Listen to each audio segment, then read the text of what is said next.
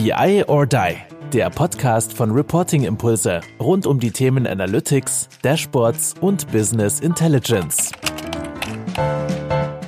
Hallo zusammen zu unserem Podcast BI or Die. Heute freue ich mich besonders, denn Axel und Robin sind bei mir. Grüßt euch. Ja, grüßt du dich doch erstmal. Ja, danke schön. Das ist aber nett von euch. Ja, absolut. Hallo. Absolut. Schön, Wollt ihr mal sagen, wer ihr seid? Wir steigen jetzt mal direkt in die Folge ein. Also weißt du was, wir machen jetzt hier gar nicht Vorgeblänkel und wie sehr ich mich freue, sondern direkt in die Folge. Ihr Kein sagt Vorspiel? kurz mal, wer ihr seid und warum ihr da seid. Ja. Oh. Ja, Robin, dann geh doch mal, dann sag doch mal, wer wir sind. Ah, Okay, und dann sagst du, warum wir hier sind. Das ist Ja, und dann, nee, dann ergänze ich die Sachen, die du vergessen hast, logischerweise. Und Oder dann, wir machen, wir machen es noch besser. Robin, du Ja. stellst Axel vor. Ne? Also das ist doch so das Workshop. gefällt So Ah, ja. Das gefällt Und mir. ne, Axel stellt dann Robin vor. Ja. das ist doch gut. Das Ja, Eine das ist Idee. gut. Das ist, Ja. das ist gut. Äh, Das kann man äh, sehr prätentiös machen dem anderen gegenüber und kann sich äh, in Ruhe zurücklehnen. nun nimm dich mal zusammen, Mignon. Mache ich, mache ich. Pass auf, wer ist Axel? Ja, für alle, alle Hinterwäldler da draußen, die Axel Gens noch nicht kennen. Ganz ehrlich. Sei lieb, Ja. sei lieb. Ach so, Entschuldigung.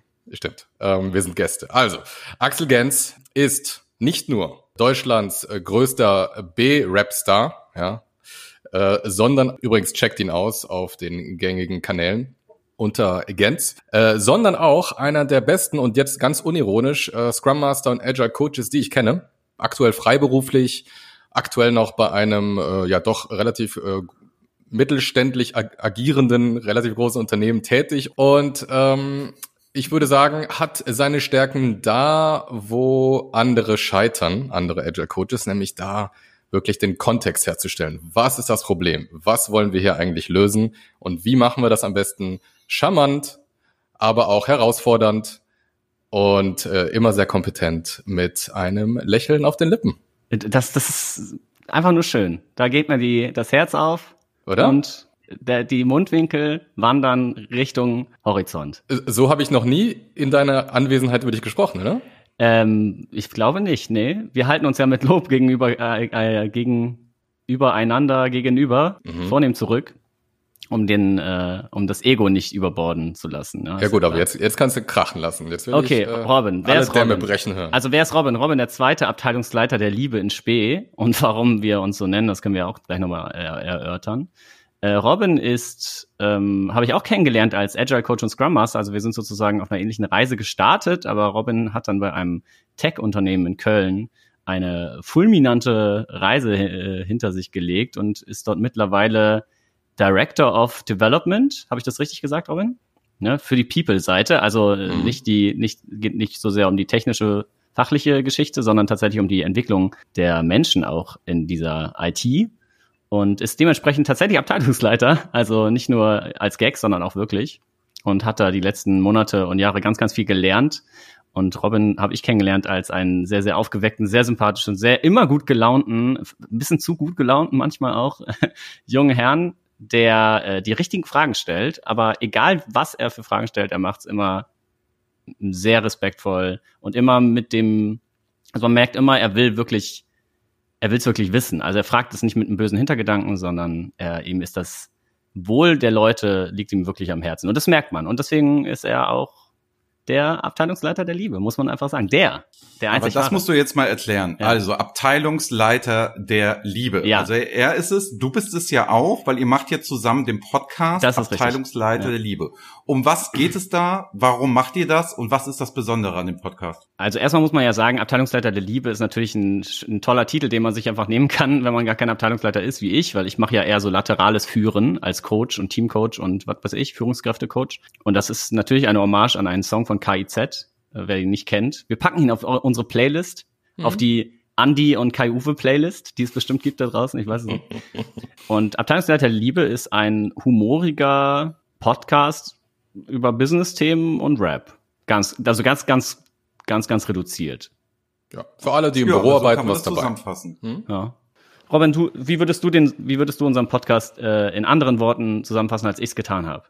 Soll ich nochmal paraphrasieren, äh, wie jede Arbeit meines Studiums? Ja, ich, das, was der vor mir gesagt hat, wollte ich auch gerade sagen. Ich würde darauf aufbauen, dann noch vielleicht ergänzen das. Und jetzt bist du dran. Ähm, nee, ich sehe das natürlich genauso wie du. Es, äh, es geht um New Work, es geht um Agile im weitesten Sinne, es geht um ähm, auch mal muffigen Bürokram, den wir versuchen so ein bisschen äh, Altbau zu sanieren, um es einem jüngeren, in Klammern 30 und auch gerne auch mal ein bisschen älter, junges ja im Kopf und nicht biologisch, äh, nahe bringen wollen. Und äh, das Ganze mit einem Augenzwinkern und mit einer kleinen Prise ähm, dem musikalischen Genres, die, das uns einfach am nächsten liegt, nämlich äh, der Rap-Musik. Und ihr seid da ja, so muss man sagen, sehr auf Deutsch-Rap. Ne? Mhm. Also es ist da, ne, auch wenn ihr viele Anglizismen benutzt in eurem Podcast, es geht dort eigentlich immer um Deutschrap. Und da ich sehr gut kopieren kann und Dinge gerne auch aufnehme, die ich in einem Podcast höre, würde ich das jetzt auch tun und würde jetzt direkt mal mit einer Punchline starten ja, also und da zitieren. Hallöchen ähm, damit auch die Zuschauer wissen und Zuhörer wissen, was die denn heute erwartet. Nämlich, mit Sekt ist ein guter Tag, ohne wär ich lange tot. Ihr könnt gern in den Urlaub fahren, Sylt oder Langeoog. Mein Urlaub steht im Supermarkt und ist im Angebot. So, warum habe ich das vorgetragen? Ich sag's euch gerne, man darf wahrscheinlich heute kein Champagner erwarten. Es wird eher Sekt, aber dafür sehr, sehr prickelnd. Ja, absolut. Das ja, prickelt in meinen Bauchnabel ein bisschen, dieses Zitat. ich finde immer schön, wenn, also erstmal geht natürlich Urheberrechtsklage ist draußen, dass du ungefragt hier geistiges Eigentum von mir in einem Podcast erzählst. Da werden sich natürlich direkt meine Anwälte bei dir melden. Aber ja, das ist. Das ist es mir wert gewesen. das ist worth it. Das war ein Zitat aus äh, dem Song Jeden Tag eine Flasche Sekt, den ich geschrieben und aufgenommen und rausgebracht habe, äh, den ich jedem ans Herz legen kann. Jeder Klick zählt. Äh, ein Drittel Cent pro Play auf Spotify.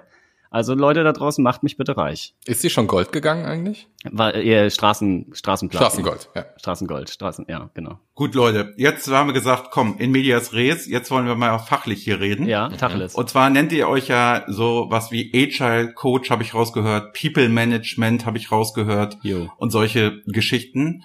Ähm, wann ich jetzt, ich bin jetzt so, gehen wir von unseren Kunden aus oder Leuten, die den Podcast hören, ne, da, die umtreibt auch alle Agile, ne? Die machen ja. ja alle was mit Business Intelligence, die machen alle was mit Daten, die machen alle was mit Analytics und da heißt es immer wieder, komm, das müssen wir jetzt unbedingt Agile machen. Hm. Was ich immer beobachte, so von außen, ist, was die in Wirklichkeit machen, ist Wasserfälle in ganz kurzen Sprints nacheinander. So. Was macht denn für euch jetzt Agile? In Wirklichkeit aus? Also wenn ich das jetzt so höre und denke, ich bin schon so ein bisschen Agile, was ist denn so richtiges, geiles Agile? Wo ihr sagt, Mensch, so müsste man eigentlich arbeiten. Das sind so die Kernpunkte oder diese Fehler werden immer wieder gemacht. Also oft ist es für mich immer immer so ein bisschen Marketing-Sprech. In Wirklichkeit bleibt man beim alten Wasserfall, macht nur ein paar Sprints zwischendurch. Ja, Robin, möchtest du mhm. äh, starten? Ja, also dann, dann fange ich doch direkt mal mit einem Zitat an von den, den alten Koryphäen des, des Scrum und Agiles, äh, nämlich von den Herrschaften, die da irgendwann vor 25 Jahren mal das Agile Manifesto geschrieben haben. Don't do Agile, be Agile. Ja, die haben viel Star Wars geschaut offensichtlich. Aber ich kann dem, äh, dem Satz viel abgewinnen, denn es geht nicht darum, einfach nur ein paar Frameworks, ein paar Methoden, ein paar Prinzipien irgendwie jemandem oder einem ganzen System überzustülpen, und dann äh, zu erwarten, dass Verhalten sich ändert. Das kann funktionieren. Ich glaube, in den meisten Fällen eher schwierig. Ich glaube, es geht eher darum, Verhaltensänderungen in einzelnen Personen herbeizuführen, indem man ihnen Verständnis ermöglicht, warum eigentlich Schmerzen entstehen im, im Büroablauf. Ja, das ist meistens deswegen, weil es äh, toxische Hierarchien gibt und da eben persönliche Agendas eine Rolle spielen. Es ähm, liegt auch meistens daran, dass Denken und Handeln in verschiedenen Personen aufgeteilt ist. Ja, das heißt, es ist ganz schwierig, Selbstorganisationen zu führen und, und intrinsische Motivation, wenn wir noch ein Buzzword nutzen wollen, irgendwie herbeizuführen, wenn eigentlich immer noch eine andere Person sagt, was du machen sollst. Das heißt, es geht äh, viel mehr darum, äh, Menschen auszustatten mit, ähm, mit, mit, mit Fähigkeiten, Freiheiten und, äh, und einem Ziel. Und dann glaube ich, ähm, wenn das erstmal sitzt, und das ist eine lange Reise, aber wenn das erstmal sitzt, dann können wir natürlich auch gerne über viele andere Dinge reden, die auch sehr hilfreich sind, wie eben all diese Methoden. Und eine haben wir schon genannt, zum Beispiel Scrum. Genau. Und jetzt ich, du, Axel. Ja, ich, ich würde da gerne drauf aufbauen. Also den größten Fehler hast du selbst gerade genannt. Ich glaube, dieses Überstülpen und Einführen von Agile, das ist, also ist ein Widerspruch in sich, aber gerade deswegen funktioniert es eben, also deswegen knallt es auch so oft und deswegen funktioniert es auch oft eben nicht. Für mich ist Agilität, ich glaube, Steve Denning hat das äh, in so drei Gesetze aufgeteilt. Das sind irgendwie kleine Teams, die regelmäßig experimentieren und dazulernen, um einem Kunden oder verschiedenen Kunden so oft und so viel Wert wie möglich zu liefern. Und du, dafür brauchst du kleine unabhängige Teams. Hm. Weil sonst floats halt nicht. Also sonst hast du Abhängigkeiten zwischen den Teams. Und das widerspricht sich vehement mit einer Top-Down-Einführung von einem Wertesystem, weil Agilität ist nichts anderes als ein Wertesystem. Und zwar, ich glaube daran, dass kleine, effizient, äh, autonome Teams funktionieren. Ich glaube daran, dass wir dazulernen wollen. Ich glaube daran, dass wir noch nicht alles wissen. Und ich glaube daran, dass, dass wir schnell sein müssen und so weiter und so fort. Und äh, deswegen, ja, größter Fehler ist, als Chef in seine Firma zu gehen, zu sagen, wir sind jetzt agile und dann die Teams dazu zu zwingen, Scrum zu machen, se selbst aber so zu bleiben, wie man immer schon war. Das ist so, also leider Gottes ist das, glaube ich, 90 Prozent aller äh, agilen äh, Einführungen ist das genau so. Das sollen die Leute mal schön machen, äh, weil die sind ja auch das Problem in Anführungsstrichen. Hm. Ne, die Leute, der Chef mhm. ist ja nicht das Problem. Der Chef ist ja der, der weiß ja alles. Der, der muss sich nicht verändern. Die Leute sind so langsam und so faul und so weiter und so fort. Also das, wenn der Chef ein agiles Mindset hat, und das ist natürlich auch ein Buzzword, und an sich selbst arbeitet und an seiner Führungsmannschaft und so weiter und so fort und da auch richtig viel Zeit und Energie reinsteckt und auch echt bereit ist zu sagen, boah, wir sind noch überhaupt nicht weit genug, ähm, wenn das passiert, dann kann das Unternehmen nur profitieren und dann kann man drüber nachdenken, ob die anderen Teams vielleicht auch langsam agil werden sollten. Aber immer erst das Management. Ja, aber wie geht das denn? Also wenn ich jetzt, ich bin jetzt hier Manager, ne, und höre jetzt diesen Podcast, vielleicht so, ne, viele sind es aus dem mittleren Management oder so, in größeren Konzernen, ne, mhm. und die nehmen sich das jetzt vor, gerade so in dieser ganzen data-driven Organisation und sagen, ey, wir müssen echt agiler werden, wir müssen unsere ganzen Projekte mehr als Produkte fassen, mhm. wir müssen da halt auch Scrum-Taking etc. So, jetzt höre ich euch hier ne, und sehe, okay, so geht's nicht. Ja. Was wäre denn dann die Geschichte, wo ihr sagen würdet, ey, das ist erstmal eine Erfolgsstory oder vielleicht aus eurer Erfahrung heraus, mhm. das ist echt ein guter Weg. Höre ich da so ein bisschen raus, vielleicht sollte ich erstmal alleine einen Agile-Kurs belegen, Kurs, äh, mhm. Workshop mit euch machen oder mit irgendjemand anders und dann sagen, okay, jetzt habe ich es irgendwie verstanden und dann versuchen, das irgendwie wachsen zu lassen? Oder also was mache ich denn jetzt? Also ich stehe jetzt so ein bisschen davor und höre, okay, das geht nicht, aber es wäre mein Erwartungshorizont als Chef gewesen. Top-down mache ich ja immer so. Mhm. Das hat sich auch bewährt in gewissen Sachen. Bei der Bundeswehr ist das ein ganz gutes Modell. Es funktioniert in manchen Unternehmen auch hervorragend, muss man ja dazu sagen. Also ich würde jetzt weder Top-down noch Wasserfall vehement äh, 100 Prozent aller Fälle irgendwie, ab, irgendwie abschießen, aber hat halt mit Agilität, Agilität nichts zu tun. Ne? Und ich glaube, wenn man im Mittelmanagement ist, im sogenannten Shit-Sandwich, also von oben und von unten ist halt scheiße, ähm, dann hat man, ja, der Robin zum Beispiel, der Abteilungsleiter, muss man ja einfach auch sagen, dann kann man ähm, lokal sehr viel optimieren äh, und global halt nicht, weil dann die Abhängigkeiten zu anderen Abteilungen groß sind und so weiter. Das heißt, was kann man dann machen? Äh, Lobbyismus beim richtigen Management sozusagen und hoffen, dass man durchkommt. Weil, wie gesagt, wenn ich sage, das Management muss anfangen, heißt das wirklich nicht nur, ich besuche einen Workshop, sondern wirklich, ich gucke mir meine Arbeitsweise als Manager an oder von uns als Management-Team und gucke wirklich, ist unsere Arbeit transparent? Behandeln wir uns wertschätzend gegenüber? Machen wir Experimente? Machen wir das, die Learnings transparent? Sind wir bereit, Fehler zu machen, diese Fehler transparent zu machen? Ist alles, was wir machen, auf den Wert eines Kunden beispielsweise ausgerichtet? Und auch ist das wiederum transparent? Arbeiten wir autonom und unabhängig? Also all das, was ich von meinen Teams erwarte, muss erst bei meinem eigenen Management-Team existieren. Weil es ist ja ganz klar, das ist wie wenn Mama Raucherin ist und zu ihrer Tochter sagt, äh, du darfst nicht rauchen. So Monkey see, Monkey do. Das Management, ne, das dieses klassische, der Fisch stinkt vom Kopf und so weiter. Das stimmt einfach. Wenn das Management so ist wie immer, dann werden sich die Leute nicht, also ist jetzt eine steile These, aber werden sich die Leute nicht bereitwillig ändern. Ja, sehe ich, äh, sehe ich äh, in, in meiner Erfahrung genauso. Ich, ich, ich, ich drop mal noch eine weitere Codable Eat Your Own Dog Food. Wie viele englische Worte kann man in einen Satz packen? Ja. drop the weiter Quotable. Dro ja, drop genau. mal ein paar Quotables, ja, drop mal ähm, Knowledge, bitte. Ja, Pay mal die Dues. Ja. Also sehe ich absolut wie Axel und ähm, es ist bestimmt in den allermeisten Fällen so, dass äh, das Wandel erstmal nicht von oben kommen wird, sondern erstmal der Wunsch, dass ich die Base, also äh, andere Leute wandeln sollen. Und äh, ich glaube, damit kann man arbeiten. Ja, das ist absolut nicht ideal, aber es ist einfach eine Realität, mit der man leben muss. Mhm. Und ich bin ein großer Fan davon, ähm, einfach in der Petrischale anzufangen. Ja.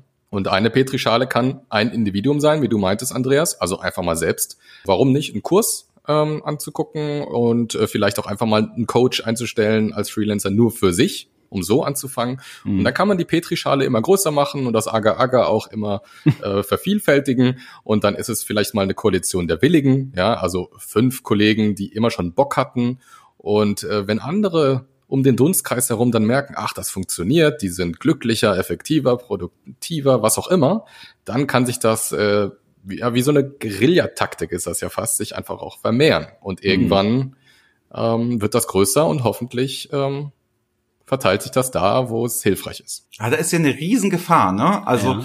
wenn man jetzt mal sieht, wie so die klassischen Strukturen in Konzernen, ich will jetzt gar nicht dieses Bashing die ganze Zeit machen, aber trotzdem, wenn man sich jetzt mal anguckt, ist halt viel cover your ass, ne? mhm. ne? Nach dem Motto, mach bloß keinen Fehler, weil sonst kannst du keine Karriere machen. Klar. Gerade wenn du im Management bist, Jetzt müsst ihr mir gleich mal die Frage beantworten, verzeihen Mitarbeiter auch dem Managementfehler? Ne, das wird immer andersrum erwartet, weil wenn ich jetzt, ich sage, ich werde jetzt agiler, ich mache das mit meinem mittleren Management, vielleicht auch mit dem oberen Management, ich werde ja erstmal Fehler machen. Ich werde ja erstmal Dinge ausprobieren, ich werde experimentieren. Mhm. Ich bin ja gar nicht mehr derjenige, oh, der da oben hat alles unter Kontrolle. Ja. Das stelle ich mir halt unheimlich schwer vor. Das heißt, muss ich gleichzeitig auch an die Fehlerculture irgendwie ran. Und gerade in Deutschland beobachte ich das extrem, wenn wir internationale Kunden haben, die sind da viel offener. Auch in den Workshops, die wir so geben, ist es viel offener. Da probieren die mal aus, machen mal selber, trauen sich auch. Und hier ist es ganz oft so, wenn ich jemand an der Führung habe, der traut sich selber an die Tools nicht ran und probiert nicht mal aus. Der oder der bereitet sich vor, um dann sein Wissen zu zeigen. Und da eigentlich noch mal am Anfang meine Frage so nach dem Motto, es ist doch ganz schön riskant. Ich bin gerade im mittleren Management, ne? Die Leute wollen ja alle Karriere machen, sie wollen weiter nach oben, sie wollen, das war, ob das gut ist, sei dahingestellt, mhm. aber sie wollen es erstmal, die meisten. Und wenn ich dann agil werde, muss ich ja erstmal wahrscheinlich ein Jahr, eineinhalb Jahre ganz schön durchhalten, um dann nachher zu zeigen, ey, jetzt geht's uns aber besser, weil erstmal werde ich doch angegriffen von allen Seiten. Oh Gott, die verrückten mhm. Abteilungsleiter, mhm. ne? was machen die denn da auf einmal? Von oben und von unten kriege ich es dann, weil die Mitarbeiter sagen doch auch, ey, die setzen sich jetzt in irgendwelche Design Thinking Workshops zusammen, haben die nichts Besseres zu tun. Ja, das ist, das ist schon richtig, das ist ein Risiko, aber das ist, also was heißt Risiko? Es ist ein Investment. Jedes Investment hat ein Risiko. Und in diesem Fall ist das Investment halt der Wandel und der, äh, ich glaube, Kotter, der Kollege, der die, die Change Management Bibel geschrieben hat, wenn man so will, der nennt die Agil, diese Akteure Change Agents, also Change Manager kann man auch sagen. Ne? Also da musst du, das ist keine Jobbezeichnung, sondern jeder kann Change Manager werden. Und je mehr Macht du im Unternehmen hast, desto größer ist dein Hebel, ist ja auch ganz klar. Und das ist ein scheiß Job, natürlich. Das, das ist ein scheiß Job, aber es ist der beste. Es ist der beste Job, muss man einfach sagen. Es, er macht am meisten Spaß, kannst am meisten ändern, wenn du Änderungen willst. Du kannst das System austricksen, indem du es veränderst. Das muss man wollen. Wenn du aber Agilität oder agil sein willst, weil du agil sein willst, weil du gelesen hast, dass Steve Jobs das auch war oder keine Ahnung was, ne? Dann ist das die falsche Motivation. Du brauchst ein ganz klares, ganz klares Ziel, warum du das machen willst. Und wenn du das Ziel hast, dann ist dir auch egal, ob du Scheiße von oben, von unten äh, bekommst, weil du weißt, warum du es tust. Und wenn nach anderthalb Jahren du halt bestraft wirst, weil, keine Ahnung, die Organisation nicht bereit ist zuzuhören, dann sollte man gehen.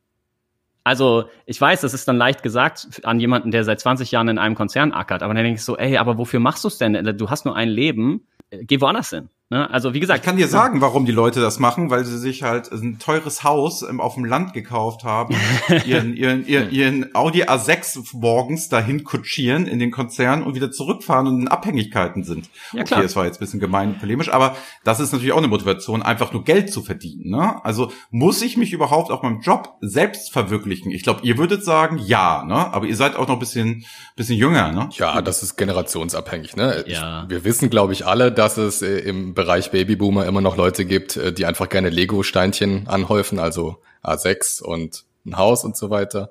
Und gibt auch Leute in unserem Alter. Wir wollen jetzt keine Generation hier bashen, ne? Also Nein, auf keinen Fall. Das war nur um Personas irgendwo ja, ja, darzustellen. Ja, okay, okay. Ich würde niemals in Kategorien denken. ähm, aber also, äh, was, was du gesagt hast, Andreas, äh, absolut. Ne? Also als Mittelmanager ähm, habe ich mir sagen lassen, dass man auf jeden Fall Prügelknabe ist oder Prügelmädchen. Und äh, wenn man diesen Weg einschlägt, dann muss man das aushalten können. Ganz einfach. Ne? Also wenn einem Karriere dann so wichtig ist, dann bitte sehr. Das sind die Spielregeln.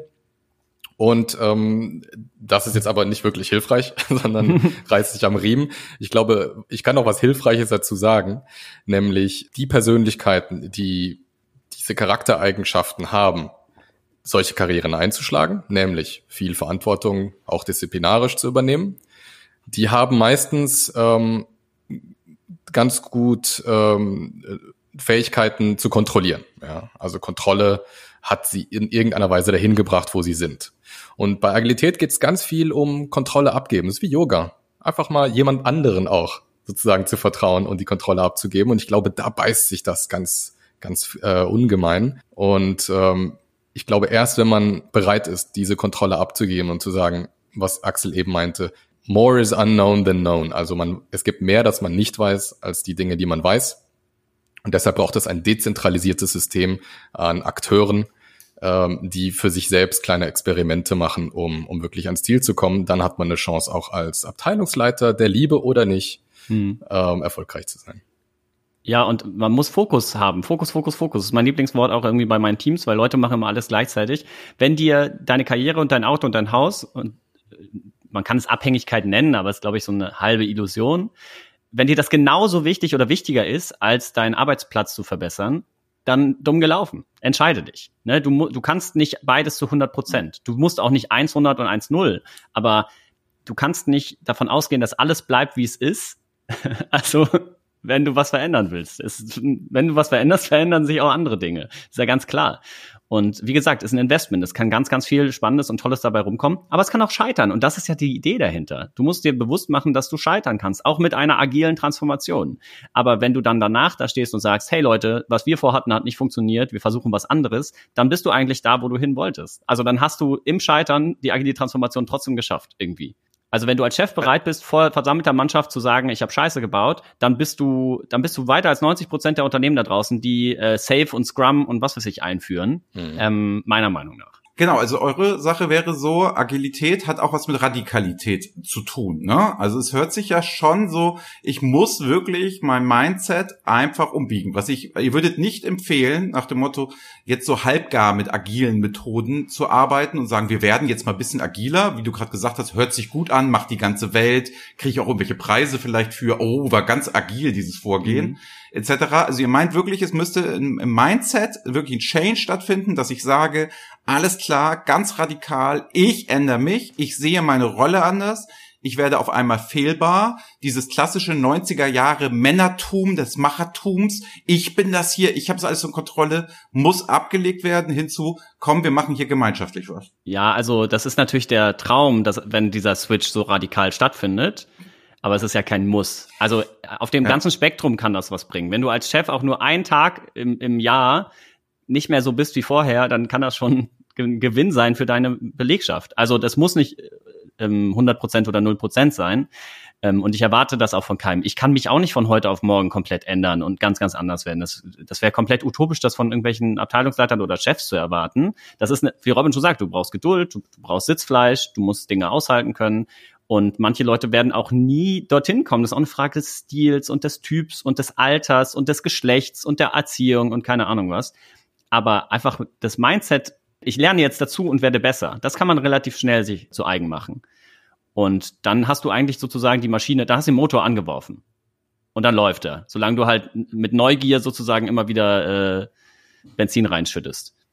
Ja. Radikal, also Radikalität, ich glaube, mit Radikalität, da verschreckt man halt eher viele Leute, die sagen ganz oder gar nicht. Ganz oder gar nicht gibt's halt einfach leider, also gibt's nicht. Was heißt leider? Man muss, man muss allen Leuten die Möglichkeit geben, zu lernen und besser zu werden. Auch die, die es auf den ersten Blick noch nicht wollen. Du musst die immer wieder, immer wieder Einladungen aussprechen, immer wieder sagen, hey, und hast du jetzt Bock, dich zu verändern? Oder was fehlt dir noch? Also, das ist ja keine Tür, die einmal aufgemacht wird und dann danach für immer zu ist. Also wenn Radikalität bedeutet, dass man sich eingesteht, dass das die einzige Konstante im Leben Veränderung ist, dann ist es radikal. Und äh, für mich persönlich ist es absolut gar nicht radikal, sondern äh, Teil meines täglichen Seins. Aber also mir immer wieder einzugestehen, dass ich eigentlich sehr wenig weiß und dass es nur in kleinen Schritten, kleinen Iterationen eigentlich dazu führen kann, dass ich mich immer mehr meinem Kontext anpassen kann. Und ähm, die Welt ist zu vernetzt, die Welt ist zu schnelllebig, es, die Technologie ist ähm, viel zu schnell, um, um sich irgendwie an althergebrachtes, tradiertes festzuhalten. Das kommt auf die Industrie an und vielleicht auch aufs Unternehmen und äh, ob du ein Monopol hast oder nicht. Aber ähm, ich würde sagen, in the long run, also jetzt hau ich, ich bin jetzt einfach mal hier zuständig für die Anglizismen. In the long ja, ja. run würde ich sagen, hilft's alles nicht. Das war, das war eine kurze Episode so von äh, Mitte 19. Jahrhundert äh, Manchester Kapitalismus bis, ich sag mal, Anfang 2000er. nach der Dotcom-Blase, dass man so sein konnte und irgendwie alles äh, kontrollieren und, äh, und, und irgendwie äh, lange voraus abmessen und planen. Und ähm, das ist jetzt einfach ähm, Stück für Stück vorbei und äh, ich persönlich freue mich sehr drauf. Da das freuen sich alle Controller, die uns gerade zuhören. Controlling ist vorbei.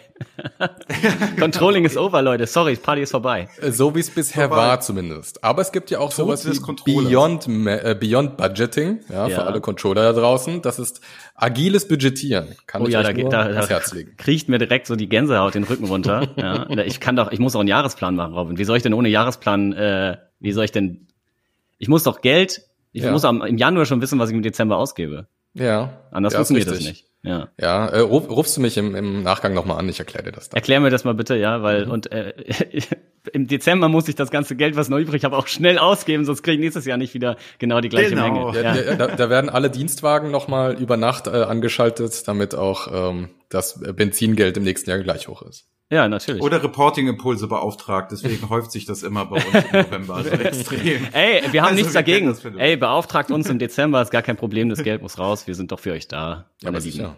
Ja. Hervorragend. Ja. Ich habe da eine Frage. Ich habe eine Frage. Ja, selbstverständlich. Wenn wir haben über die Wandel der Leute gesprochen. Ja. Ne? Wir bei Reporting Impulse bemerken immer wieder bei unseren Projekten, da heißt es erstmal vorurteilsmäßig, ja, die Älteren werden Probleme haben, die Ideen von uns anzunehmen, dass wir es so machen, mit Business Intelligence Tools arbeiten etc. Die wollen das alle nicht. Mhm. Wir beobachten aber was ganz anderes. Wir beobachten, so in unserem kleinen Mikrokosmos hier, dass 25 jährige bis, sage ich mal, so 35-jährige Männer, vielleicht auch ein bisschen älter noch, dass die diejenigen sind, die am schwersten wandelbar sind. Also in den Workshops bemerken wir ganz, ganz stark, die kommen irgendwie von der Uni, die haben dann so erste Joberfolge gehabt mhm. und alles, was man denen Neues erklärt, ist erstmal Besserwisserei, kein Auflassen. Das geht bei uns nicht, das verstehst du nicht. Ich muss dich auch mit Lautstärke sehr stark dann übertünchen, den Trainer. Und ich weiß nicht, geht euch diese Beobachtung auch so? Wir merken wirklich, die Leute, die am schwersten sich auf neue Sachen einlassen, sind 25 bis 35-jährige Männer. Ist das nur bei uns so? Reden wir uns das ein oder meint ihr, da könnte, könntet ihr das auch so sehen, weil ihr habt ja viel Erfahrung auf dem Gebiet und seid ihr selber so alt? Also du, du sprichst so diese toxische Maskulinität an, ne? also unabhängig von Geschlecht und Gender, einfach wirklich so bestimmte Verhaltensmuster. Da könnten jetzt auch Frauen drunter fallen, genau. also aber es ist so nur so ein Klischeebild, also ne, dieses typische, mhm. es gibt auch genauso, es gibt, ich kenne auch einige einige Frauen in Führungspositionen, die sind mehr alter weißer Mann als alles andere. So, Sonst wären sie auch nicht in Führungspositionen gelandet. genau, das korreliert ja wieder positiv. Ja, leider, leider Gottes. Also ja, ja, ja, ich eben. muss sagen, ich habe diese Beobachtung nicht gemacht. Ähm, ich glaube, es gibt Menschen in jedem Alter und jedem Geschlecht, die sich so verhalten. Und das sind, glaube ich, ist jetzt eine Vermutung, überwiegend Männer, leider Gottes, weil unsere Wirtschaft und unsere Führungsmentalität immer noch sehr maskulin geprägt ist. Sprich, du musst sehr selbstbewusst sein, sehr laut sein, sehr stark sein, ausdauernd sein, ähm, dich durchsetzen, du musst kämpfen, du musst gewinnen. Das sind alles Sachen, die wir damit. Sich latent überschätzen. Sich latent überschätzen. Also das Thema Ego ist einfach ganz groß. Ich glaube, junge Leute haben ein anderes Ego als alte Leute im Schnitt. Also wenn ich von der Uni komme, dann bin ich halt glaube ich halt nichts und niemand kann mich stoppen. Ne? Also das, das kennt, glaube ich, jeder, der irgendwie mal jung war, dass man so denkt, ich bin der Beste, den es je gab. Ja gut, ich bin Geisteswissenschaftler und habe Geschichte studiert. Ich hatte diese Einstellung nicht, als ich auf den Markt gegangen bin. Ja gut, aber was heißt auf, ja, auf, Demut. auf den Markt? Als Taxifahrer braucht man vielleicht diese Allüren auch nicht, ne? Aber in unserem ja. Fall, in unserem Fall, äh, wir waren dann wahrscheinlich die trotzdem die die überheblichen Schnösel, wenn man so will, die du gerade für mich beschrieben hast. Und im Alter kommt das, äußert sich das anders finde ich. Also ich glaube, dass der, der, die Resistenz dem Wandel gegenüber, die gibt es immer zu je, in jedem Alter, je nachdem, was für einen Menschen du vor dir hast, aber aus unteren, anderen Gründen und das äußert sich anders. Also Leute sind dann vielleicht nicht mehr so laut und so brüskiert und so egomanisch, ähm, sondern das beobachte ich dann zum Beispiel bei älteren Kollegen, die die ignorieren einfach. Die sitzen das aus. Ja, das mhm. machen junge Leute nicht. Die Jungen sagen, nee, du hast Unrecht und das ist Bullshit. Und die Alten, die sagen, die grinsen einfach und sagen mm, und nicken und sagen, so ist die aktuelle Sau, die durchs Dorf getrieben wird. Ich warte, bis das zu Ende ist. Das ist beides der, die gleiche Motivation, aber ganz anderes Verhalten. Ja? Und beiden kannst du die Tür aufmachen, kannst sagen, hey, was brauchst du, damit du damit du irgendwie mit mir hier arbeitest? Was, was fehlt dir? Was stört dich? Ich bin ja, ich bin ein großer Verfechter der Aussage, es gibt nicht Menschen, die so sind. Also es gibt keine Menschen, die gegen Veränderung sind, sondern es gibt Menschen, die sich im aktuellen Status ihres Lebens so verhalten, weil, Punkt, Punkt, Punkt. Und wenn man diesen Grund mit den Leuten erarbeitet, kann man eigentlich aus jedem, ich behaupte, du kannst aus jeder Person auf der Welt einen, einen Change Manager machen. Boah. Ruft mich an, ich erkläre euch wie. Okay. Statement. Okay. Also ich dachte, da kommt jetzt eher sowas wie, äh, jede Person kann sich verändern. Bruder, das, das sind Statements. Ja, jeder kann sich verändern, ja, muss auch. Ne, mein Lieblingsbeispiel ist so immer, ach, Leute wollen sich nicht verändern. Das ist so eine Plattitüde, die halt Bullshit ist. Leute kriegen ja, Kinder, Alter. Leute kriegen Kinder. Das geht mir nicht in den Kopf, muss ich dazu sagen. Aber äh, Shoutout an Kai Uwe an dieser Stelle. ja, deswegen, äh, das ist die größte Veränderung ever und die Leute machen es trotzdem. So, und das machen, äh, also guck dir deinen Chef an oder deine Chefin und denkst so, boah, der mag keine Veränderung. Hat der Kids? Wahrscheinlich, zu einer Wahrscheinlichkeit von, keine Ahnung, 50 Prozent, ja dann findet der Veränderung jetzt nicht per se scheiße, sondern es, es muss der Person ganz, ganz klar sein, was bringt mir diese Veränderung? What's in ganz it for genau. me? Und wenn du das vermitteln kannst und mit den Leuten zusammenarbeiten kannst, hey, was würde dir denn, was können wir denn verändern, was für dich cool ist? Dann hast du sie an den Eiern. Ja. Denn, denn irgendwas ist da, ne? Man verändert sich nur aus Lust oder Frust. Also entweder irgendwas äh, führt zu Schmerz und man kann zusammen eine Lösung erarbeiten, oder die Verheißung der Alternative ist noch besser als der Status quo.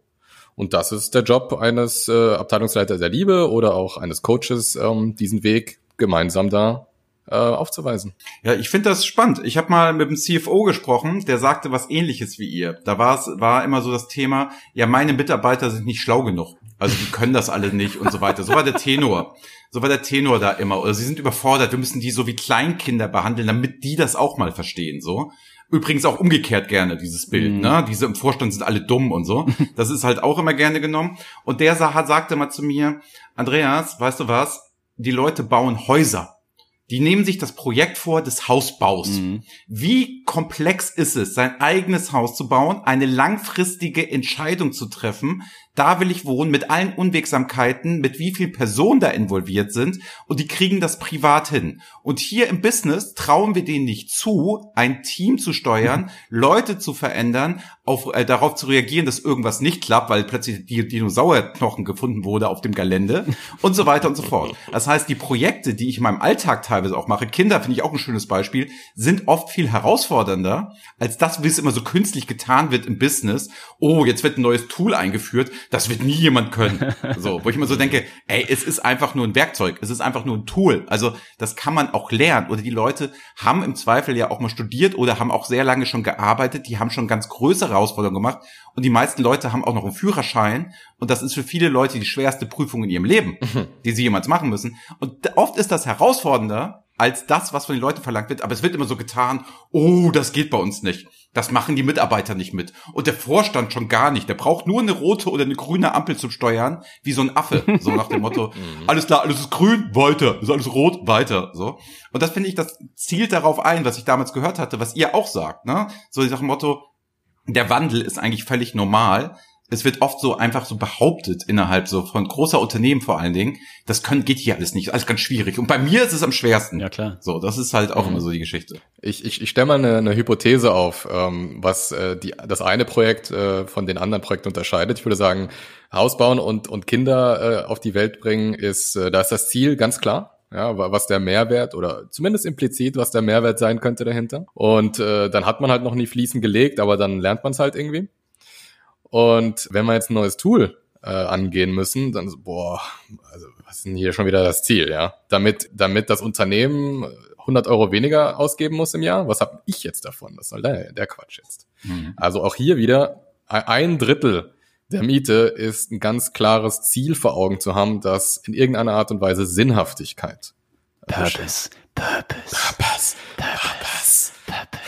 Purpose, Englisch, englisches Wort, das heißt Schildkröte, für alle, die es nicht wissen. äh, ähm, nee, aber es ist, es ist genau, es ist genau, was Robin sagt. Ich kann es nur so unterschreiben. Ne? Und äh, überhaupt, du, es verändert sich sowieso alles. Also es ist, es ist ja eine Illusion, dass wir die Veränderung in der Hand haben. Es verändert sich alles und entweder wir äh, stellen uns darauf ein oder eben auch nicht. Wir können auch es auch lassen und dann sind wir halt noch 10, 20 Jahre am Markt und dann sind wir halt irgendwann weg ich bin dann eh in Rente, so in Anführungsstrichen, dann ist mir eh egal, habe ich auch schon gehört. Äh, ist auch okay, dann ist das so. Dann äh, macht ein anderes Unternehmen das, was du jetzt gerade machst. Und das ist auch okay. Dem Markt, in Anführungsstrichen, ist das schiedegal. Mhm. Ja, also es verändert sich alles. Deswegen auch was, ne, Andreas, du hast eben was gesagt, so, ja, irgendwie, wir können die Leute verändern. Glaube ich auch nicht. Aber du kannst alles andere verändern im Unternehmen, dass den Leuten halt das Selbstverändern leichter gemacht wird. Ne? Also du kannst halt die Welle der, diese Change-Welle kannst du reiten und du kannst surfen lernen ne? und kannst anderen Leuten auch zeigen, wie man surft. Aber es muss erstens mal jeder für sich selbst lernen und zweitens, ähm, du kannst die Welle nicht abschalten, wenn es dir nicht passt. Die läuft halt, die ist halt da. So, das Meer ist da kannst halt wegziehen. Also kannst eine Behörde werden, sozusagen. Aber das war's irgendwie. Kapitalismus, yeah. Wie seht ihr denn dann das ganze Thema? Ich habe immer so Change Management, habe ich immer so ganz stark, ja auch so im Bild. Das sind so Teams, Brownback Meetings, ne? Und dann kommt man zusammen und dann macht man noch irgendwie baut man mal irgendwie zusammen Floß und all so ein Quatsch halt, ne? Und das sind halt so Sachen, die sind für mich immer sehr, sehr nah. Also es menschelt da extrem, ne? Nach dem Motto, alle sollen zusammenkommen, jeder, mhm. jede Stimme zählt, alle sollen sich melden, Austausch, wir machen auch ein Event raus und so weiter. Wie seht ihr denn das ganze Thema jetzt? So, E-Learning wird immer stärker, dann natürlich globalisierte Welt. Die Leute müssen ja auch sich verändern in Brasilien, wenn wir hier gerade in irgendeiner Form sitzen. Projekte sind viel wesentlich größer. Durch Corona dann sowieso nochmal bedingt, alles digitaler ist denn die Aufgabe so eines Change Managers oder Kotta hast du gesagt, Change Agent, ne? Ist der jetzt, muss er digital andere Herausforderungen machen, weil ihm Werkzeuge fehlen, die plötzlich nicht mehr da sind, durch die Persönlichkeit Leute mitzunehmen, durch irgendwie auch dieses nahbare Anfassen. Jetzt umarmen wir uns alle mal. Ihr wisst auch, was ich hinaus möchte, mhm. ne? Also im Sinne von, ist das Digitale eher eine Chance? E-Learning nenne ich jetzt mal, solche Zoom-Calls, die wir hier auch gerade machen. Oder ist es echt nochmal ein riesen Nachteil? Der jetzt auf einmal kommt, weil ich jetzt alles digital machen muss. Mhm. Axel, ich, ich, äh, ich versuch's einfach mal. Ja, ich hätte jetzt einfach gesagt, die Antwort lautet ja. Ich habe aber auch die Frage vergessen, ehrlich gesagt. also, ich, äh, ich würde sagen, äh, du hast recht. Ähm, dadurch, dass wir uns weniger sehen, fehlt das Menschliche und damit meine ich äh, mehr Teile der Sensorik. Das heißt, wir sehen uns nur noch einen Bruchteil, ja, nämlich nur irgendwie einen Ausschnitt und äh, wir, wir spüren nicht mehr die Aura, die Energie des Gegenübers, vielleicht äh, kleine Momente der Mimik, der Gestik. Das geht auf jeden Fall alles verloren und äh, da tue ich mich sehr schwer mit, weil Absolut. ich gerne den Raum lese. Absolut. Aber es hilft ja alles nichts. Auf der anderen Seite, glaube ich, äh, haben wir ganz viele tolle neue Dinge dazu bekommen, nämlich eine, ich würde sagen, Demokratisierung äh, des Meetings. Denn der Ausschnitt ist bei allen gleich ähm, die Möglichkeit äh, oder die, die, äh, die, das Volumen der Stimme ist irgendwie ähnlich. Ähm, wir haben alle die gleiche Tastatur, können uns alle gleich beteiligen. Man kann durch zum Beispiel bei Zoom, es gibt aber auch viele andere Anbieter äh, für Videotelefonie, äh, ähm, zum Beispiel ähm, eine Frage stellen, ja, und dann kann jeder ähm, anonym oder auch offen einfach mal äh, Antworten geben. Da kann man schon mal da zum Beispiel die Temperatur des Raumes erfassen. Das heißt, das, was früher eben mühsam durch Moderatoren irgendwie erfühlt werden musste, kann man jetzt einfach auch mal erfragen. Und äh, in der Hoffnung, dass natürlich sich alle beteiligen, aber der, die Hürde ist kleiner geworden für die Beteiligten. Und ich glaube, da gibt's ähm, viele, viele Möglichkeiten. Also ich ähm, genieße zum Teil sehr gut moderierte äh, digitale Meetings äh, sehr und zum Teil mal, mal mehr als ein, ein physisches. Ja, ich glaube, dass, dass schon einige Dinge krass zurückgeworfen wurden durch dieses ganze Remote-Ding. Also man darf nicht unterschätzen, wie wichtig diese menschliche Nähe ist. Und gerade für Ver Veränderungen, und du sagst, wir wollen ein lernendes Unternehmen werden, sprich, wir wollen Fehler machen können und so weiter und so fort, haben wir alles eben schon durchgekaut. Dafür brauchst du menschliche Nähe. Also um, um das nachhaltig zu etablieren. Die Leute müssen sich als Menschen kennen und nicht als Kollegen. Und das ist remote viel, viel schwerer. Also da haben wir einen großen, große, ähm, großen Rückschritt und ich glaube, das hat auch bestimmt einigen Transformationen echt nicht gut getan. Gleichzeitig auf der ganzen, auf der technischen Seite zum Beispiel bombastisch. Leute, also Firmen, die seit zehn Jahren da irgendwie kämpfen, Slack einzuführen oder Zoom oder so, haben in zwei Wochen das hingekriegt. Also da siehst du mal, Change, ähm, wenn der Purpose klar ist und alle in die gleiche Richtung laufen, geht das mega schnell. Ne, dieses schöne, es gibt ja so einige schöne Beispiele von Firmen, die gepivotet sind oder die irgendwie innerhalb von kürzester Zeit die gesamte Mannschaft mobilisiert haben. Ne, Intel äh, in den 70ern hat das, glaube ich, mal irgendwie eine Vertriebsoffensive gemacht. Das ist auch so in dem OKR-Buch von John Durr irgendwie aufgeführt. So in drei Monaten ein irgendwie 10.000 Mann Unternehmen auf Linie gebracht. Weil alle wussten, wohin sie laufen und plötzlich konnten alle sich darauf committen, in, in diese Richtung zu laufen und dann funktioniert Change auch. Aber zu sagen, hey Leute, ab morgen benutzt ihr Salesforce, die Hälfte von euren Tools ist nicht mehr so, wie sie mal war, ihr müsst das alles neu lernen. Da denke ich da auch so, ist ganz ehrlich, hackt's. So, ich mache erst mal krank, du Arsch. so, weißt du? So, weil das ist nicht, das bringt mir nichts. So, ey, ich, ich schwöre, wenn eine Sales-Mannschaft von sich sagt, wir führen mal Salesforce ein, weil wir glauben, das wird für uns besser, ich schwöre, das wird die sauberste Salesforce-Einführung ever. Die wird keine Konflikte haben, die wird richtig smooth laufen, das wird richtig geil. Habe ich aber noch nie gehört, dass eine Sales-Mannschaft mal Salesforce eingeführt hat. Es war immer nur ein Chef. Und das, äh, es gibt auch andere schlimme Software-Tools da draußen, äh, also müssen nicht nur Salesforce nennen, natürlich. So, Männer, pass auf. Letzte Frage an euch. Wir neigen uns langsam am Ende des Podcasts, auch aus dem Grund, dass ihr ja so überzeugt seid und so leidenschaftlich seid, dass ihr am Sonntagabend einen Podcast aufnimmt. Das ist das erste Mal in einem Jahr BI or Die Geschichte, dass wir am Sonntag eine Podcast-Folge aufnehmen. Wir machen sowas während der Arbeit, aber das nur nebenbei. Deswegen jetzt die letzte Frage. Was kann man, pass auf, von Deutschrap als Unternehmen lernen? Das einzige, was, ne, also von Deutschrap als Unternehmen lernen. Das Einzige, ja. was mir dazu eingefallen ist, ähm, ich glaube, Marketing kann da relativ viel lernen. Ich zitiere da gerne Cool Savage, der sich ja einfach selbst mal äh, ganz am Anfang King of Rap genannt hat. Und der hat dann ja auch mit der Zeit einfach selbst immer geliefert. Der hat das dann ja auch getan. Und heute ist es ganz klar, wenn du redest, wer ist der King of Rap? Es ist Cool Savage. Ganz klar. Deutschland, klar, das ist. Und der ist ja in der Zeit vorausgerannt. Da gibt es auch noch so andere Beispiele wie Coco Chanel und so, die hat es auch gemacht. Aber das ist das einzige Beispiel, das mir eingefallen ist. Und ihr beide jetzt hier als Experten, ne? Was kann man noch von Deutschrap lernen und von dem Auftreten? Also Marketing ist, glaube ich, erstmal, das machen die ganz gut, die Jungs, ne? Die wissen, wie es geht. Und Mädels, ja. Und auch Selbstbewusstsein und so weiter und auch Veränderung können die auch sehr gut, finde ich. Ja, also wenn ich sehe, wie Moses Pelham damals aufgetreten ist und wie der heute Musik macht, das ist schon ein weites Feld und der hat sich schon krass verändert und der hat auch sehr zu sich gefunden. Ob man das mag, okay, sei dahingestellt aber der hat sich halt verändert. Was würdet ihr denn so sagen? Was sind so Fälle und was sind so Rapper, von denen könnte man sich mal so als Vorbild vielleicht schön so ein Poster dann an die Wand überall im Unternehmen oder so?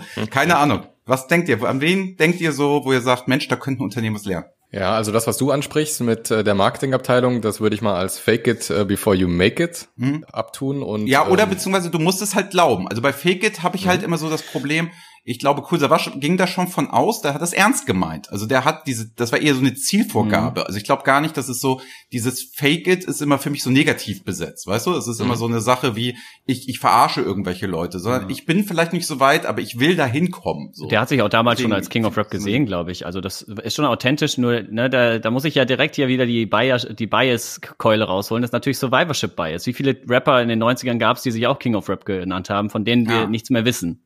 Ne? Also es ist wie ein Startup, was pleite geht. Wie viele Startups, die das gleiche gemacht haben wie das erfolgreiche, gibt es nicht mehr. Also deswegen, man kann sich das natürlich abgucken und sagen, ey, wir bezeichnen uns jetzt als das das ist, machen ja viele Unternehmen auch. Wir sind Leading Innovator in Customer Excellence und bla bla bla. Das ist ja genau das Gleiche. Da kannst du auch dran glauben, aber das heißt halt nicht, dass du es wirst. Also aber, aber ja, marketingtechnisch, ich sehe schon, da, da würde ich dir zustimmen. Da kann man viel von Deutschrap lernen. Mhm. Deutschrap ist ein absoluter Innovator, auch weltweit, was Selbstvermarktung angeht. Dieses ganze Thema Deluxe-Boxen, ne? also so Premium-Boxen, mhm. soweit ich weiß, ist das eine Erfindung von deutschen Rappern, äh, um in die Charts zu kommen. Ja. Ne? Also da sind echt richtig clevere Leute am Werk. Und da kann man, kann man sich durchaus was abgucken. Ich überlege gerade, von welchem Rapper konkret könnte sich denn ein Unternehmen was abgucken, Robin? Ich, äh, mir, mir fallen äh, Casey und Summer. Mhm tatsächlich. Also an dieser Stelle erst. Shoutout an Summer, den Hammer, den Killer, den Chief, natürlich. Chief. Ja. Äh, Casey Rebel und Absolut, Summer Jam muss man mal aussprechen, ne? Die zwei Rapper. Genau. Haben gerade ihr drittes Album Maximum genau. rausgebracht. Gemeinsam. Weil ihr redet immer so auch in eurem Podcast, als kennt ihr die alle persönlich und seid sitzt mal abends beim mit dem Bier mit denen ja, zusammen. Das, das, ist auch so, Selbstverständlich, ne? ja, ja. Okay. Bei dem Selbstverständlich, ja. ja, ja. ja, also ich, ähm, ich glaube, die sind ähm, die kommen aus einer Generation, wo man noch Rap gemacht hat, ohne zu wissen, dass man damit erfolgreich wird sondern die haben Rap gemacht, weil das in ihrem Herzen war und es nichts anderes für sie gab zu diesem Zeitpunkt. Das ist heute nicht mehr so. Heute kann man auch Rap machen, gucken, antasten, schauen, ob es funktioniert und dann aufhören und was anderes machen. Das heißt, die kommen, ähm, die haben einen langen Weg hinter sich. Mhm. Und äh, deshalb sehe ich als ersten Punkt hier einfach auch wirklich nochmal Resilienz, Durchhaltevermögen, Geduld Absolut. und einfach ein Experiment nach dem anderen machen. Die haben wirklich jeden Scheiß schon mitgemacht. Auch nicht ja. alles cool. Und da wo nicht alles cool, muss man sagen. Und, nein, auf gar keinen Fall nicht alles cool. Aber was man sagen muss, heute sind sie mit die coolsten. Absolut. Ja. Ey, und die sind ja echt schon Das alte Hunde eigentlich, ne? Also im, die Ja. sind ja schon genauso lang am Start wie Cool Savage, muss man sagen. Ne? Die waren auch Ende der 90er Absolut. am Start. Aber die sind so modern, die sind so zeitgenössisch, die haben so, so geile Vibes und auch, äh, klar, das ist alles sehr amerikanisch, aber ich meine, das ist wie deutsche Unternehmenslandschaft ist ja auch, guckt sich ja auch gern mal was ab von den Amis. Von der Seite ähm, ist das okay. Also ich würde dir zustimmen. Summer, Shem und, und Casey, Casey Rebel, Rebel. echt gute Jungs. Ja. Die iterieren viel, ja, äh, die, die droppen sehr häufig Sachen, Mhm. die probieren auch mal, welche Single könnte passen, schmeißen die raus, gucken nach der Resonanz. Wenn ich das richtig verstehe, schauen die auch mittlerweile, wie lang sind Tracks, Ja, klar. um auch wirklich die Aufmerksamkeitsspanne äh, richtig Aber das machen erreichen. alle, das machen Ähm, alle äh, Chart-Rapper mittlerweile. Also du, die, die Ja. ganze deutsche Chart-Rapper-Riege, also das ist ja alles auch sehr labelgetrieben, die sind sehr agil, was das angeht. Ne? Die releasen häufig kleine Dinge, also Alben sind eigentlich out, releasen häufig Singles, gucken sich das an. Das ist einerseits natürlich sehr seelenlos, also hat mit Kunst nicht viel zu tun, sondern du guckst wirklich, okay, welche Songlänge performt, welche Themen performen, ne? aber das ist sehr Produkt, das ist Produktmanagement eigentlich, was die machen. Und da kann man sich natürlich als Firma was von abgucken.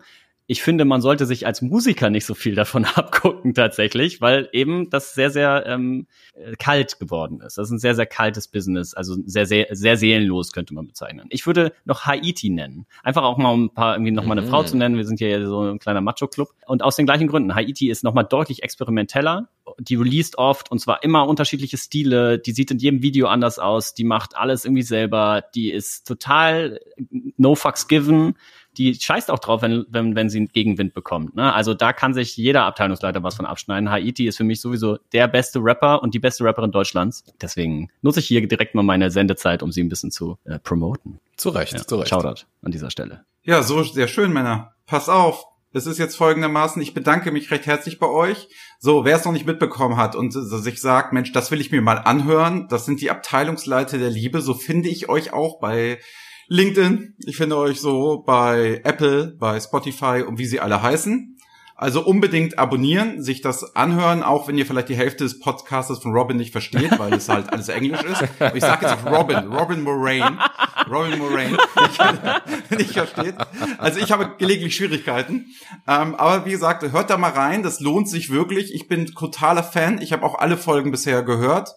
Es ist wirklich klasse. Lieben Dank für diese ganzen Insights. Lieben Dank, dass ihr euch bereit erklärt habt, hier bei uns uncoolen Leuten plötzlich jetzt hier mitzustehen. Es ist ein bisschen das Gefühl, als ich 13 war und durfte das erste Mal mit, mit den Großen bei der Raucherecke stehen. So. Ob es mir gut tut oder nicht, das wird sich dann rauszeigen, rausstellen. Auf Es ist cool, aber schlecht für die Lunge. Also mit uns Ja, auf jeden genau. Fall, ja.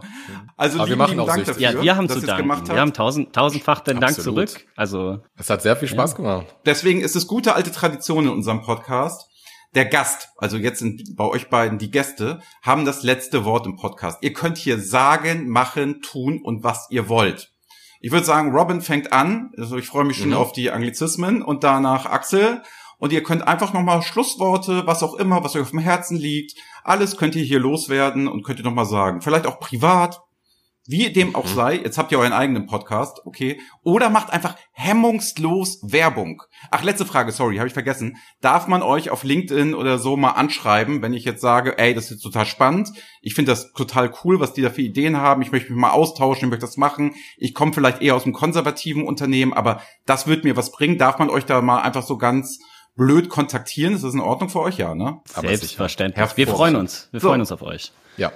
Dann Absolut. eure letzten Worte. Ich bin gespannt. Und von mir Okay, schon mal dann- Tschüss aus Hamburg, weil 18.40 Uhr am Sonntag wir haben jetzt gleich was Besseres zu tun, als Podcast aufzunehmen.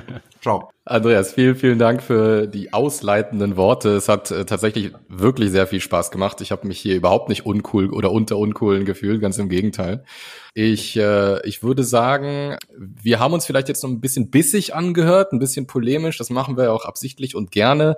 Im, im normalen Gespräch sind wir, glaube ich, ein bisschen zahmer, ein bisschen, ein bisschen äh, weniger äh, pieksig. Äh, von dem her, Sprich für dich selbst. ich spreche gerade im Pluralis Majestätis und spreche nur von mir. Und ähm, wir freuen uns natürlich, wenn ihr uns anschreibt auf LinkedIn, ähm, wenn ihr uns folgt auf Instagram, wenn ihr uns äh, hört auf dem Podcast-Streaming-Dienst eurer Wahl. Und ähm, ich, äh, ich finde euer Thema auch sehr spannend, Andreas. Ich finde es äh, ganz, ganz großartig, dass ihr das zur Verfügung stellt, ähm, dass ihr euch auch an der Stelle auch einfach mal äh, traut, vielleicht was äh, bisschen Disruptiveres mit uns hier äh, an den Start zu bringen. Das ist äh, wirklich eine Ehre. Und Axel, ich hoffe, das war nicht das letzte Mal, ne, dass wir hier auftreten dürfen. Ja, vielleicht machen wir mal ein Geg viele weitere Male. Laden wir den Andreas, den Kai Uwe und auch ja. die Kinder von Kai Uwe, laden alle mal ein zu uns im Podcast. Machen wir ein kleines, kleines Grillfest. Hm? Auch die Haustiere, ja, alle nice. eingeladen. Axel. Ja, äh, ich, ich darf die allerletzten Worte nennen und sagen. Also erstmal brennt mir schon die ganze Folge ein Witz auf der, auf der, auf der Zunge, ja. Und zwar muss ich sagen, Andreas Wiener und Kai-Uwe Stahl. ja? Also wie offensichtlich kann man sich eigentlich so ausgedachte Pornodarstellernamen eigentlich geben als Podcaster? Das dachte ich so, das ist so Kai-Uwe Stahl und Andreas Wiener. Das glaubt euch kein, kein Mensch. Okay. Dann ist der, das ist, die anderen Jokes, die sind nicht jungfrei, die mache ich dann bei der, bei der zweiten äh, Folge, die wir zusammen machen vielleicht. Ähm, ich würde auch gerne nochmal Danke sagen, hat super viel Spaß gemacht. Genau, schreibt uns und eigentlich bleibt mir nur noch zu sagen, seid lieb zueinander und habt einen schönen Tag. Ciao zusammen. Tschüss. Ciao. Das war BI or Die, der Podcast von Reporting Impulse. Danke, dass ihr auch diesmal wieder mit dabei wart. Wenn es euch gefallen hat, dann hinterlasst uns doch eine gute Bewertung. Und abonniert den Podcast, um keine weitere Folge zu verpassen. Bis zum nächsten Mal.